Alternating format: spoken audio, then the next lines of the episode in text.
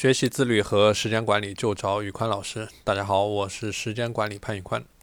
今天我们来聊一聊如何通过自律、通过学习去告别拖延症。首先，你需要准备准备好你的计划。具体的步骤就是：首先，你做出一张清单来，就是把你自己特别想要做的事情都都给列下来，就是你想要做什么，全都写下来。第二，有一个计划的表格。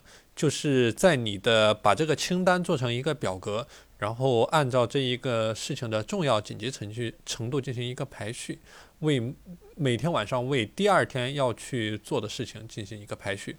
第三就是总结，每周可以做一个总结，记录下这周发生的事情。同样，每周、每天或者说每一个月都需要进行一个总结。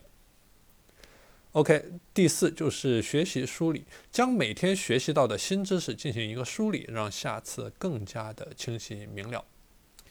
好了，今天的内容就和大家分享到这里。大家如果想学习自律和时间管理方面的知识，欢迎添加我的微信 p a n l e o n 一九八八 p a n l e o n 一九八八，我是时间管理潘云宽，我们下期节目再见。